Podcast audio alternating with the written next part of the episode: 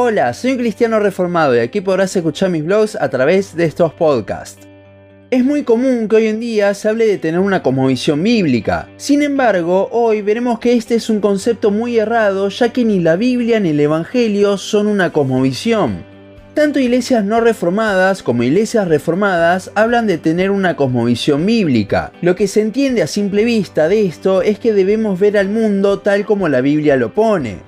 Ahora veamos lo que significa este concepto de cosmovisión. La palabra se cree que surgió en Alemania en el siglo XIX y fue expresada por el filósofo Wilhelm Dilthey. La palabra en el original del alemán se puede traducir como mirar el mundo. Al traducirla al español, el concepto se amplía un poco más, ya que ahora no solo es mirar al mundo, sino una visión del universo. Este cosmos justamente es el universo. El diccionario pone que la cosmovisión es la perspectiva, concepto o representación mental que una determinada cultura o persona se forma de la realidad. Dicho en otras palabras, es la perspectiva que cada uno tiene sobre cómo son las cosas. Y estas diferentes perspectivas no solo afectan la forma de ver cómo el mundo se creó o cómo funciona el universo, sino que también afectan la parte moral y la razón. Si vemos los diccionarios, la mayoría pone a las religiones como una cosmovisión, ya que las mismas son diferentes perspectivas, entre comillas, de ver la realidad. Por ejemplo, sitios como Wikipedia o Significado pone como cosmovisión tanto al cristianismo como al islam y hasta al marxismo y el socialismo. Los pone todos juntos como si fuesen la misma cosa, una forma distinta de ver la vida. Como cristianos pensamos que en realidad los otros pensamientos que se consideran como cosmovisiones son falsos y nosotros sabemos que nuestra cosmovisión es la verdadera. Bueno, esto es algo que no acepta el concepto mismo de cosmovisión, ya que la cosmovisión es una perspectiva, un solo punto de vista, pero hay varios puntos de vista, y según este concepto todos son válidos. Al decir que existe una cosmovisión bíblica, estamos diciendo que hay cosmovisiones igualmente válidas, algo que va en contra de la autoridad de las escrituras mismas. Si bien cuando se menciona desde los púlpitos no se lo dice con esta intención, el problema está en que está mal utilizado igualmente, por más de que la intención sea buena. Al decir que existe una cosmovisión bíblica, por la definición de cosmovisión, estamos aceptando que existen otras posibilidades iguales de válidas de ver el mundo. Si realmente creemos que la Biblia es la palabra de Dios, entonces no la veremos como una cosmovisión, no veremos nuestra vida piadosa como una cosmovisión, sino que la veremos como la voluntad de Dios, algo mucho más poderoso y algo totalmente inmarcesible, sin errores. La veremos como la única y gran verdad, con lo cual ya no viviremos por una forma de ver las cosas, sino por la verdad misma. Hay una ilustración que se utiliza mucho para mostrar las distintas cosmovisiones igual de válidas. En esta ilustración se puede ver un número dibujado en el piso y dos personas, una parada arriba diciendo que es un 9 y otra abajo diciendo que es un 6. La ilustración trata de reflejar que las dos respuestas son válidas, todo depende del punto de vista. Este es el concepto de cosmovisión bien interpretado.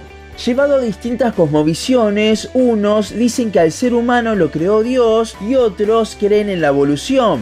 Según el concepto de cosmovisión, ambos pensamientos son válidos y lo que importa en realidad no es la cosmovisión, sino el hecho de que el ser humano existe, no importa el medio. Es como si fuese un ecumenismo de pensamiento universal, donde todos se llevan bien con todos aceptando los distintos puntos de vista. Y de hecho, a los seguidores de una cosmovisión que intentan imponer su cosmovisión por la fuerza y no aceptan la disidencia son conocidos como fundamentalistas, no siendo esto algo bueno. Si pensamos en la ilustración del 6 y del 9, si bien cada uno tiene su pensamiento, su forma de ver, el que dibujó ese número en el suelo tenía la intención de que eso sea un solo número, un 6 o un 9. A pesar de que los dos tengan su punto de vista, uno de los dos está equivocado, ya que el autor escribió solo uno de esos dos números. Ahora lo que importa no son las dos visiones del número, sino lo que el autor escribió. Y esto mismo se lleva al universo. No importa cuántas cosmovisiones puedan haber, ninguna importa. Lo que importa es lo que el creador, Dios, hizo del universo. Cuando entendemos que el universo tiene un orden determinado por Dios, es entonces que dejaremos de ver al cristianismo como una cosmovisión y empezaremos a rendirnos a la soberanía de nuestro Señor.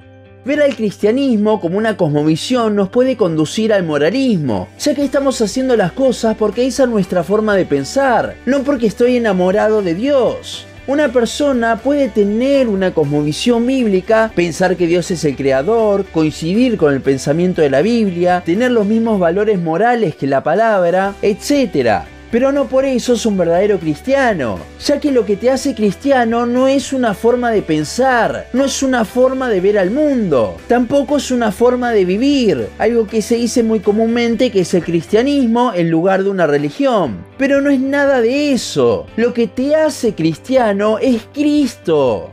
El cristianismo no es una cosmovisión, no es una religión, tampoco es una forma de vivir, es una relación restaurada con nuestro Creador. Debemos dejar de intentar hacer más fácil de entender al cristianismo, dejar de hacerlo más humano y compartir lo que realmente dice el Señor del universo, ya que solo lo que Él dice importa, y lo que Él dice no es una cosmovisión, sino que es una declaración. Esa es la principal diferencia. Esto no es una cosmovisión, es una declaración de nuestro Dios, de nuestro Señor. Hasta aquí nuestro podcast de hoy. Seguinos en Facebook, Instagram, YouTube y Spotify. En todas nos encontrarás como un cristiano reformado. También seguinos en uncristianoreformado.blogspot.com para leer el resto de nuestros blogs. Nos vemos en la siguiente ocasión.